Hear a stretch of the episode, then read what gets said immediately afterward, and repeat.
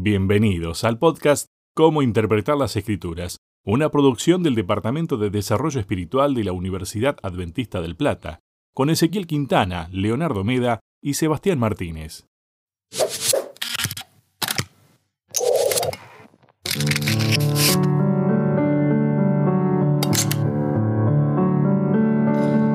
Hola, ¿qué tal? Bienvenidos a un nuevo repaso, Leo. Bienvenido a un nuevo repaso del estudio de la Biblia que estamos realizando con el culto Break y con el Departamento de Capellanía de la Universidad Adventista del Plata. Hola Seba, ¿cómo andas vos? ¿Bien? Bien, bien. Hoy somos dos, nos falta un tercer integrante, el señor Ezequiel Quintana no está con nosotros porque tuvo que realizar un trámite. El documento de su hija tuvo que hacer. Nada más y nada menos que el documento de su bebita Alba. Así que, como ustedes ya saben, el, el trimestre pasado él estaba ahí esperando y Alba ya está con nosotros, así que demanda y está perfecto. Así que el Ezequiel hoy no va a poder estar acá, pero bueno, vamos a tener un lindo repaso igual, Seba. Le mandamos un saludo grande a Ezequiel, a Alba, a Antonella, a esa familia hermosa. Así que esperemos que estén bien disfrutando de las bendiciones de Dios. Tal cual. Culto Break es el culto joven de la Universidad Adventista del Plata. ¿Dónde nos pueden ver? ¿Dónde nos pueden seguir? ¿Dónde nos pueden comentar? Muy bien. Actualmente estamos saliendo por dos plataformas de streaming o de transmisión, que es YouTube y pueden buscar nuestro canal Break Up y también por Facebook, a perdón, por YouTube eh, Universidad Adventista del Plata Oficial. Por los medios oficiales de la universidad se está transmitiendo los cultos en vivo los viernes a las 20 horas. Bien. Pero si vos nos buscas en nuestras redes, en la que vos quieras, como Break Up, Ahí vas a poder encontrar otro contenido, por ejemplo, el repaso de escuela sabática en nuestro YouTube, en formato podcast en Spotify, pero sabes que Seba, ahí no tenés que buscar como capellanía WAP. Así que, de igual manera, si vos te acercás a cualquiera de nuestras redes y colocas WAP, algo vas a encontrar, ¿sí? Y si encontras la palabrita break, ya vas a saber que es el culto joven de la Universidad Adventista del Plata. Y si nos buscas en la red social que es Spotify o otras de podcast, también estamos con este repaso en audio para que cuando salís a caminar puedas escuchar esto y puedas aprender a acercarte más a la palabra de Dios. Le mandamos saludo a, a Fabricio, que es nuestro editor del día de hoy, Fabricio Frick, a Julián, que Julián es el que hace la animación, el que hace toda la producción audiovisual. Un saludo grande, grande para todos ellos que nos están acompañando y por supuesto al Departamento de Multimedia de la Universidad. Lección número 6. Título. Título. Posibilidades ilimitadas. Y el versículo que nos toca para esta semana, para reflexionar, está en 1 Corintios 12:11 y dice, pero todas estas cosas las hace uno y el mismo espíritu, repartiendo a cada uno en particular como él quiere. ¿Qué tal? Qué tremendo, ¿no? 1 Corintios 12:11 todas las hace uno mismo. Ya vemos una unidad. Hay un espíritu, él reparte. Tal cual. Y lo interesante es que reparte como él quiere. Posibilidades ilimitadas. ¿Ilimitado qué sería? Algo que ¿No tiene límite? Es difícil por ahí hacernos la idea, ¿no? Porque por lo menos nosotros desde nuestra cosmovisión, nuestro paradigma cristiano adventista, entendemos que el ser humano es bastante limitado, ¿no? Y entendemos también que a medida que pasa el pecado, eh, digo, que va pasando el tiempo y el pecado en nuestro mundo, parece como que a veces se hacen más cortas las posibilidades, ¿no? Menos años de vida, menos salud, menos posibilidades por ahí físicas, porque se nos dice en la Biblia que antes era eh, eran cuerpos grandes, eran de gran vigor físico y nosotros parece que cada vez somos más chiquitos. En mi caso, un metro setenta y tres. Vos se va por ahí un poquito, un poquito más alto. Pero lo que acá hace, el, concepto que introduce este versículo Seba es que el espíritu de Dios trae posibilidades ilimitadas. Entonces, es algo que viene de afuera, ¿no? Algo que viene mejor. Y bueno, habría que ver ahora ¿Qué, hay de ilimitado? ¿Qué es lo ilimitado, no? Yo estaba leyendo, ¿no? Eh, este trimestre estamos hablando de cómo hacer amigos para Dios, el gozo de participar en la misión. Y hemos hablado de testificar, el testimonio personal, de qué es testificar. Yo pregunto, ¿testificar es un don especial que poseen algunos elegidos? No, no es algo puntual que uno diga, bueno, es solo para unos pocos. Porque, por ejemplo, en la Biblia se menciona el don de la administración, el don de profecía, Ay, ahora no estoy recordando otros, pero hay un gran listado. Claro, claro, y algunos que deben decir, los chicos que, están, que estoy viendo ahora, estos capes, tienen el don para estar detrás de la cámara, adelante, frente al micrófono, no todos tienen el don. Tal cual. Eh, hay otros que tienen dones más específicos, el de sanidad. La música. La música es un don que yo no tengo. Yo tampoco. Pero la testificación, como vos venías preguntando, Seba, parece que es una actividad que todos podemos desarrollar, ¿no?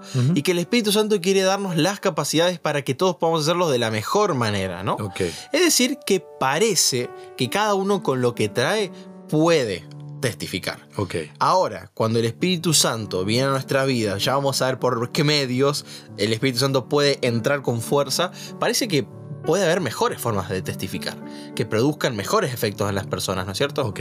Entonces, a ver, eh, todos podemos testificar, no es un don específico. La Biblia habla, dice, ustedes son la luz del mundo, ustedes son la sal del mundo, ustedes son embajadores de Cristo, o sea, eh, son real sacerdocio, todos. Todos. Ahora, ese mismo espíritu que nos da la posibilidad de testificar nos da diferentes capacidades. Sí, sí, tal cual. Y veníamos hablando hace un ratito de la diversidad de los dones. Y eso está bueno, Seba, ¿no? Porque te imaginas si todos solo fuéramos, eh, por ejemplo, predicadores, así de púlpito, ¿no? Esos que se paran adelante. Pero ¿qué pasaría con aquellos que necesitan un mensaje ahí mano a mano? o un abrazo, que necesita un, calidez empática, calidez humana, calidad humana, ¿no? Porque por ahí el sermón es muy útil, pero no deja de ser una distancia con el otro. Total. No deja de ser desde arriba hacia abajo, desde, ¿no es cierto?, la distancia del púlpito al que está sentado. Parece que en algunas situaciones necesitamos otros dones. Parece como que muchos quedarían afuera de conocer a Dios, ¿no? ¿Vos qué pensás? Claro. Eh, me hiciste, me golpeaste ahí contra una pared.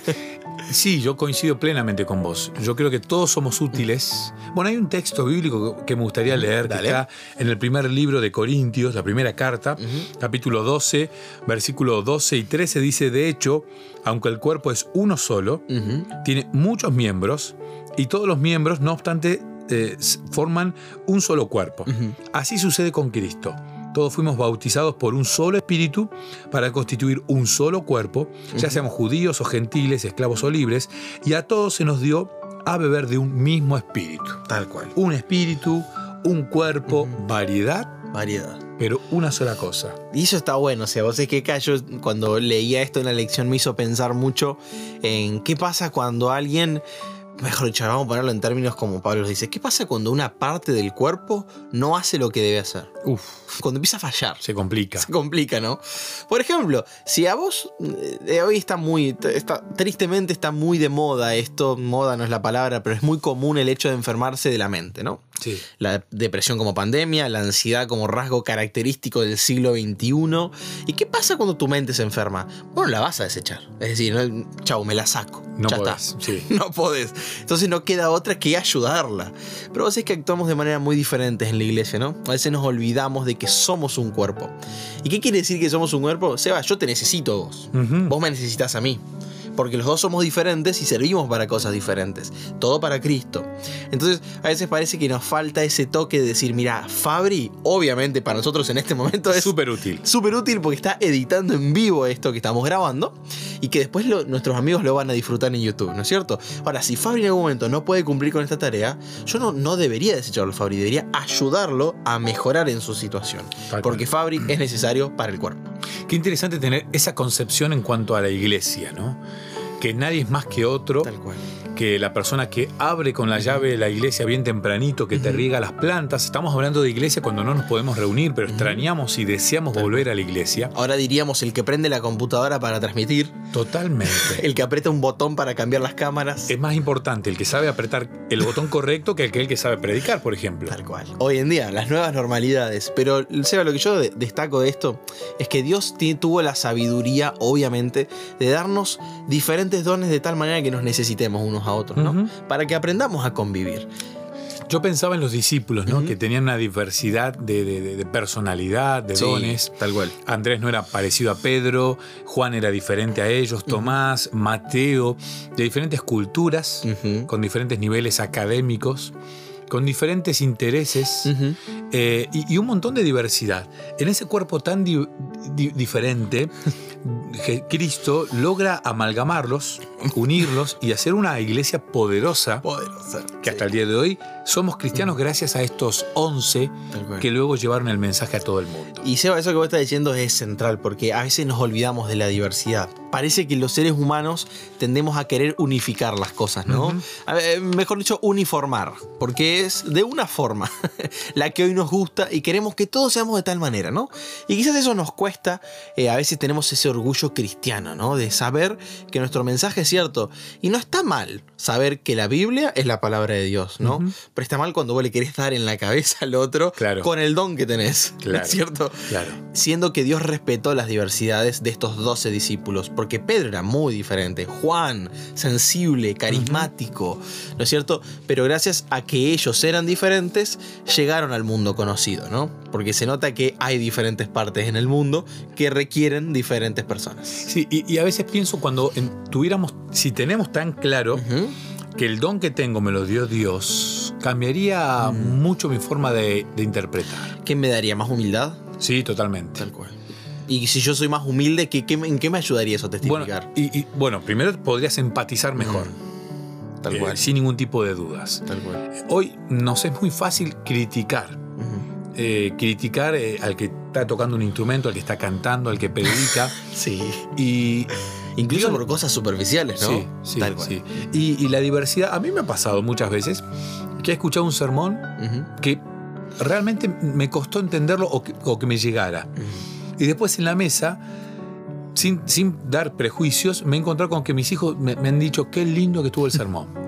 Tal cual. Qué, interesante que estuvo el tema. Sí. O mi esposa.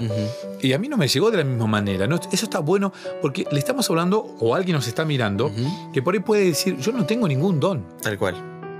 puede sentirse así. Sí, y no es así. Porque hay uno solo que es el dador de todo y es Dios. Tal cual. Hay una cita, Seba, en el libro de Elena de White, Palabra de Vida del Gran Maestro, que ella dice que los dones ya son nuestros en Cristo. Así lo dice.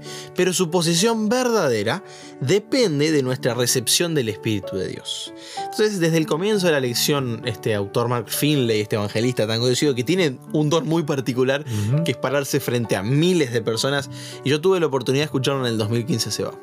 Y, Mark Finley hoy en día es grande, es un viejito te llega al corazón, te llega. Él tiene un don muy particular de poder llegarte, pero él quizás al haber desarrollado eso es porque se mantuvo, como dice acá, ¿no? Depende de nuestra recepción del Espíritu de Dios. O sea que en esto de los dones nosotros hay algo que tenemos que seguir ejerciendo, que es la comunión con Dios. Porque Él es el que los da. No nos podemos desprender de la fuente de alimentación mm. porque en algún momento te apagás. Las baterías pueden ser que te duren un rato, ¿no? Pero si vos te desenchufás de la pared, en algún momento perdés la energía. ¿Y qué pasa? Chau, terminaste. Eh, me, gustaba, el otro día leía sobre la, la, mente, porque hoy hablabas de la mente, ¿no? Eh, hoy se hacen trasplantes de pulmones, de riñones, de corazón.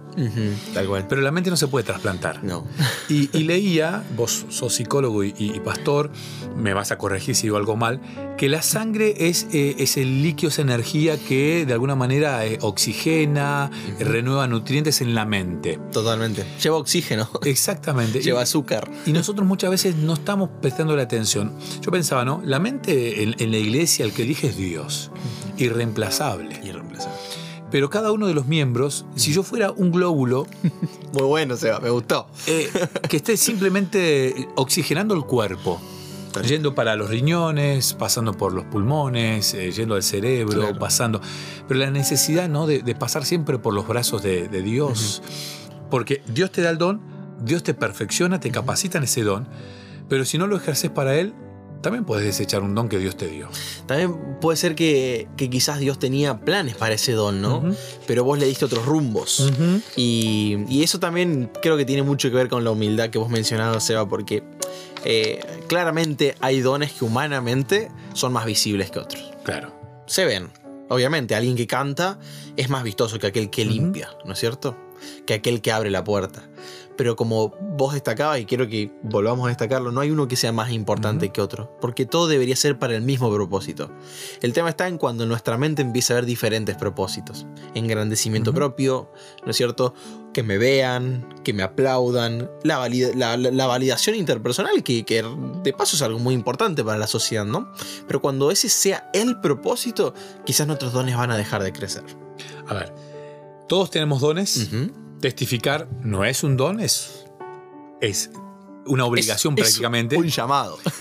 Todos tenemos dones, Dios nos da los dones. Tal cual. Eh, tienen un propósito los dones. En función del cuerpo, que la cabeza es Cristo. Exacto. o sea, no puedo tener un don que vaya en contra de lo que necesita el cuerpo. Tal cual. Bien. ¿Puede ser que no sepa yo que tengo un don? Creo que sí sea. Vos sabés que a mí me pasaba de chiquito eso. Y al día de hoy sigo, sigo pensando que no tengo tantos dones, ¿no? Aunque cuando uno está en, en una responsabilidad de liderazgo, como se ha mencionado, nosotros somos capellanes en la universidad. Y lo quieras o no, hay chicos que nos miran chicos que nos observan y chicos que nos imitan en algunas cosas, que te vienen a preguntar acerca, Cape, ¿qué hago con esto? ¿Qué hago con lo otro? ¿no? Entonces, de chiquito yo nunca me vi como un líder, realmente, y sigo sin verme como tal, pero a veces la gente te ve como algo, y creo que eso es algo a destacar muy importante, ¿no? Que primero, cómo Dios te vea, preguntarle a Él. Señor, a ver, soy esto, soy Leo, mira, mis características son así, así, ¿cómo te puedo servir? Y segundo, también ser muy perceptivo de cómo la gente me ve, ¿no? Sin dejar que eso moldee totalmente mi, rumbo, porque primero es con Dios y luego con los hombres. Pero creo que muchas veces cómo servir a la iglesia, hay que preguntárselo a la iglesia, ¿no? ¿Qué necesidades hay? ¿En qué puedo ayudar? ¿Para qué soy bueno? Y a veces el que me ve desde allá me lo puedo decir más claramente. Quizás yo no me estoy dando cuenta en que soy bueno, pero el otro me observa desde afuera y ve que soy realmente bueno para eso y bueno, creo que eso es un don también, ¿no? Ese, por ahí me acuerdo de un capellán que a mí me mencionó algo, ¿no? Me había dicho que yo tenía un don, cierta característica que podía ser útil. Yo no la había visto. Al pastor Daniel Cairus, que está en el sur, le mando un abrazo grande. Él me, me dijo que yo podía hacer tal cosa. Yo nunca lo había visto, Seba. Entonces para mí fue clave que él me lo pueda venir a decir para yo empezar a pensarlo, ¿no? Entonces yo veo que esto es maravilloso, vivir en sociedad, eh, sentir que somos un cuerpo, que servimos los unos a los otros, ¿no? Bueno, eh, ver los dones en otros mm. es un don. Tal cual, eso mismo. Vos lo, acabas de decir más claro que yo. Y, y motivar es un don. Tal cual. Sí, yo, yo me considero un, motivador. Dios me dio el don de la motivación. Bien, un coach espiritual. Un coach espiritual. Eh, y, es una responsabilidad. Fabricio está diciendo que sí. Porque uno puede perder ese, ese don y usarlo para gracias, Fabricio. Uno puede perder ese don cuando pierde el propósito. Ahora, ¿uno puede hacer crecer los dones? Sí, Creo que eso es esencial también, porque cuando uno ve la vida de los apóstoles en la, en la Biblia y ve la vida, el desarrollo, esa es la palabra, ve el desarrollo humano de cualquier personaje bíblico, uno se da cuenta que es hacia arriba, ¿no? Porque es hacia Cristo. Justamente depende a quién estemos mirando, depende cuánto vamos a crecer. Cristo está arriba nuestro, obviamente, pero también está acá al lado, ¿no? Claro. Entonces, Él te ayuda a ir en ascenso. No quita que pueda haber baches en el camino pero para mí los dones tienen un desarrollo. Bueno, el desarrollo tiene que ver con el estudio personal que uno tenga. Eh, a ver, si Dios te dio el don para predicar y vos lo perfeccionás a través del estudio, de la oratoria, de técnicas. La respiración. La respiración, la voz, el uso correcto del micrófono. Tal cual. Si Dios te dio el don de, eh, no sé, eh, de, ser amable y, querer, y te preocupás por la gente, un curso de, no sé, de, para aprender a, coser, a mejorar algunas cuestiones. Eh, alimentar a la gente es un don. Tal cual. Eh, ver las necesidades es un don. Y uno puede mejorar ese don. Desde el estudio desde el consejo que le puede dar otra persona que tiene el don tal vez de aconsejar. Tal cual. Se puede mejorar. Eso lo tenemos, Seba, en Mateo 25. Ahí nosotros tenemos, no vamos a leer un versículo en particular, pero yo te puedo pedir que lo busques. Si no repasaste la lección, todavía estás a tiempo para estudiarla para el sábado, porque en Mateo 25, del 14 al 30, nosotros encontramos una parábola acerca de los talentos, ¿no? Son tres siervos, tres criados, que el jefe, vamos a decirlo así, le da a cada uno según correspondía, ¿no?